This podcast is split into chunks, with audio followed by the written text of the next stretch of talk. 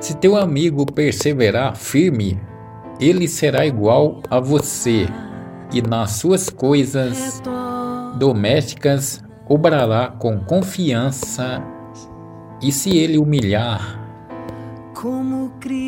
diante de ti e se esconder da tua presença, terás amizade boa e sincera.